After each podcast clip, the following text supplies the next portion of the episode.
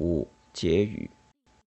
整个正反运动究竟杀官管了多少人？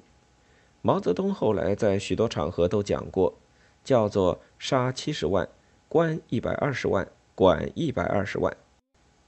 毛的这个说法自然是有根据的，因为他来自公安部副部长徐子荣一九五四年一月的一份报告。徐当时报告称，正反运动以来，全国共捕二百六十二万余名，其中共杀反革命分子七十一万两千余名，关了一百二十九万余名，先后管制一百二十万名。捕后因罪恶不大，教育释放了三十八万余名。以被杀七十一点二万这个数字来计算，它已经达到当时全国无一人口的千分之一点二四的水平。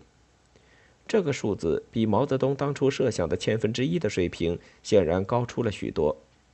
考虑到像上海等城市只杀了总人口的千分之零点五左右，南京这样被要求多杀的城市也只杀了总人口不到千分之一，可知农村地区被杀的人数最多。许多地方早已大大突破了千分之一点五的水平，一些省区且已超过千分之二的水平。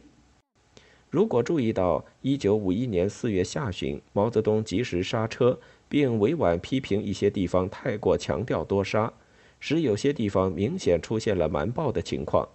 故实际上全国范围的杀人数字很可能要大大超过七十一点二万这个数字。同样，比较上述贵州农村的管制情况，亦可知其所谓管制数小于判刑数的统计，很可能也并不准确。